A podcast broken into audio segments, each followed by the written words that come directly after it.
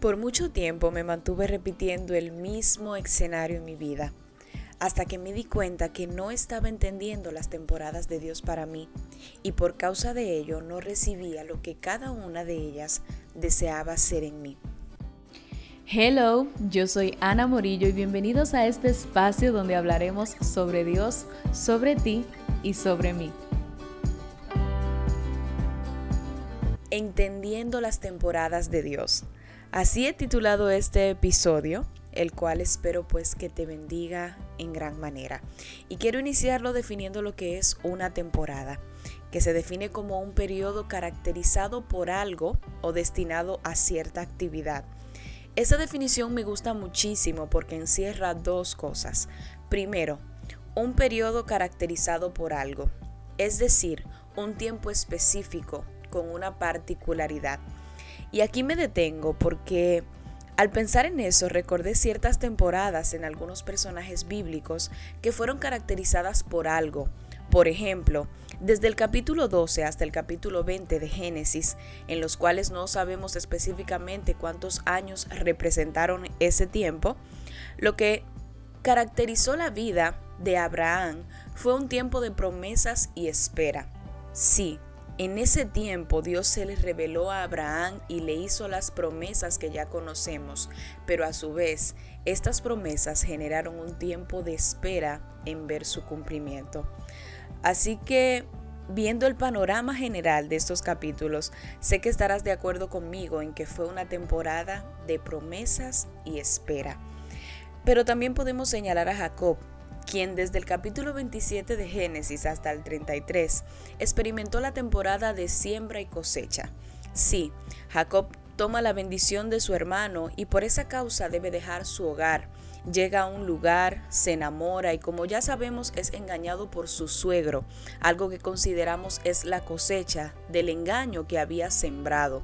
No obstante a eso, le toca encontrarse con su hermano y lo hace con miedo, porque sabe las consecuencias que podría traer este encuentro debido a lo que en su pasado él había hecho. Si miras atentamente, sé que entenderás estas referencias, que son parte del fundamento que quiero crearte para este tema tan especial y que se ha convertido en una base de mi vida.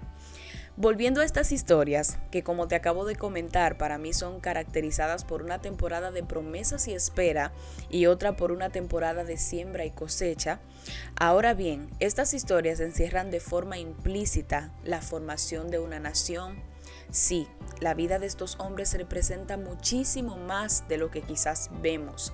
Y si nos enfocamos en sus temporadas, nos daremos cuenta que en medio de ellas, el obrar de Dios en sus vidas y en su caminar era directo y palpable.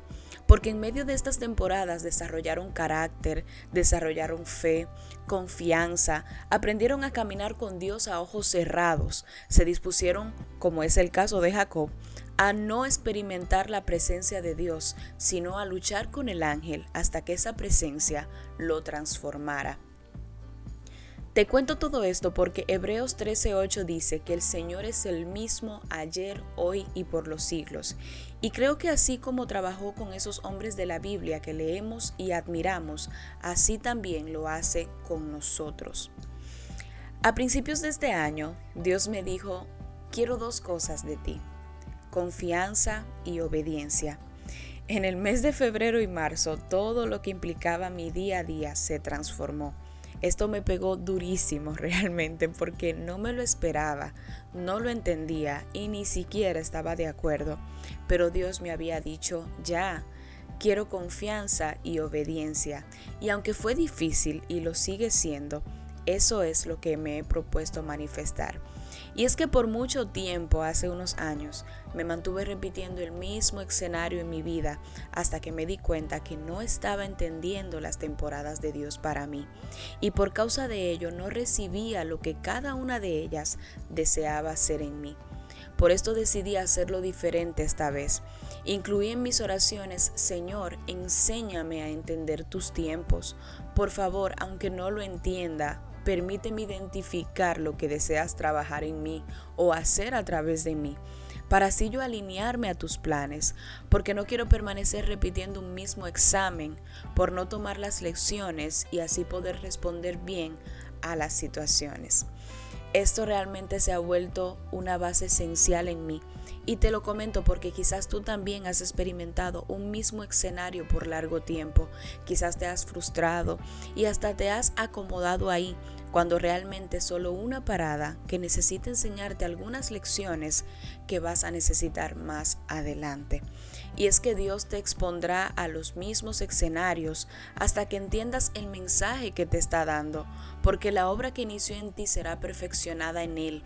Por eso quiero que añadas a tus oraciones esta, Señor, ayúdame a entender tus temporadas para mi vida, permíteme ser entendida o entendido en los tiempos.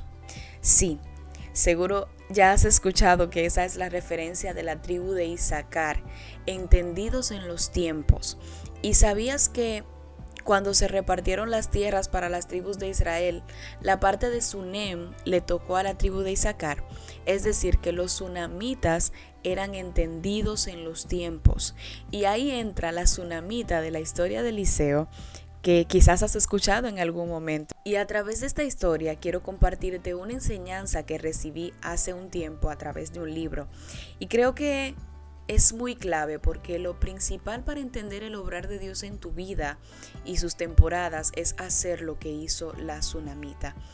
Ella identificó cómo la bendecía la visita del profeta, que en ese tiempo era la representación de Dios, y dijo, no me conformo con una visita quiero hacerle una habitación, que en otras palabras es, no quiero que solo pase por acá, quiero que habite aquí. Lo primero es que una habitación habla de intimidad. Y aquí vamos a lo que siempre escuchas, pero que parece que es difícil de lograr. Tener una relación estrecha con Dios. No se trata de una visita de cortesía cada domingo, sino de que Él more contigo. Lo otro es que en la habitación esta mujer entendida colocó cosas muy representativas. Colocó una cama, que significa lugar de descanso y que nos enseña que a Dios no solo podemos darle trabajo, Él desea habitar. A veces el tiempo que pasamos con Dios es solo pide, pide y pide. Y me pongo a pensar en lo personal, y quizás te identifiques conmigo, que a mí me encanta ayudar, me gusta mucho colaborar, hacer mejor las ideas de los demás, aportar. Y soy de las que si dice que estará para ti, pues a ojos cerrados puedes confiar. Sin embargo, cuando en una amistad identifico que solo soy útil para dar, bueno, pues levanto ciertas banderas, porque a ninguno nos gusta ser utilizados. Y te pregunto, ¿por qué a veces creemos que a Dios sí le gusta ser utilizado por nosotros? Entonces, en otro orden, ella también colocó una mesa que representa donde se planean las decisiones, los proyectos y demás. Y te digo esto porque a veces tú quieres entender los tiempos de Dios para ti, tomando tus propias decisiones y haciendo tus propios planes y proyectos sin involucrarlo a Él. Entonces la tsunamita nos da el ejemplo, nos dice, en su tiempo de intimidad, entiendan que como acto simbólico también hay una mesa ahí donde debes hablar con Dios acerca de tus planes, de tus decisiones, de tus proyectos, no como esto es lo que quiero hacer, sino Señor, esto es lo que tú quieres que yo haga. Porque esta es mi idea, pero yo quiero la tuya para mí. Porque a veces nos encerramos, esto es lo que yo quiero, esto es lo que yo quiero que tú me des, esto es lo que yo quiero que se logre, que se haga. Entonces, ¿en qué momento es que Dios puede interrumpir eso y decirte, no es que yo quiero que sea así? es que yo no quiero que te enfoques en esto, quiero que te enfoques en aquello. La tsunamita tomó esta, esta decisión y a su vez nos dio ejemplo a nosotros. Entonces ella también en esa habitación colocó una silla que simboliza un lugar de autoridad, porque debes darle a Dios la autoridad completa de tu vida. Y por último colocó un candelero que significa su propia luz, y representa el contacto directo y la revelación propia de Dios y sus propósitos para nosotros, porque cuando no tenemos luz propia, estamos a la sombra de los demás, y no siempre lo que los demás están hablando sobre Dios es lo correcto. Este acto de la tsunamita nos da mucho que pensar, porque si accionamos como ella, es imposible que no podamos identificar las temporadas de Dios para nuestras vidas. Las cuales tienen sus propias demandas, sus propios aportes y si no las entendemos, no las podremos aprovechar. Hay temporadas en las que Dios quiere formarte.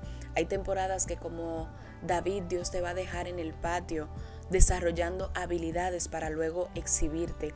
Hay temporadas en las que Dios va a querer capacitarte como a Moisés cuando lo mantuvo 40 años en el palacio o como a José cuando a pesar de ser un proceso difícil lo formó en sabiduría, en fidelidad para entonces luego entregarle la administración de la tierra de Egipto. Es decir, cada temporada, por más difícil que sea, por más compleja, por más poco entendible, tiene algo que enseñarte. Y si te encierras, si te encierras en el hecho de esto no es lo que quiero, esto no es lo que me gusta, no vas a poder aprovecharlo. Si también te encierras en lo próximo, aunque es bueno tener pendiente que esa temporada es pasajera y tener pendiente lo que sí ya Dios te ha prometido para más adelante, pero si te enfocas demasiado en ello sin identificar lo que tu actualidad te quiere enseñar, entonces vas a desaprovechar la preparación que Dios quiere lograr en ti para lo que más adelante Él te va a entregar. Hemos llegado al final de este capítulo, el cual espero te bendiga y sobre todo te oriente a tu poder abrir tus ojos frente a lo que Dios te está enseñando en este tiempo, frente a lo que Él quiere hacer en ti en este tiempo, para que entonces puedas absorberlo y así utilizarlo para donde estarás más adelante. Dios te bendiga y será hasta la próxima.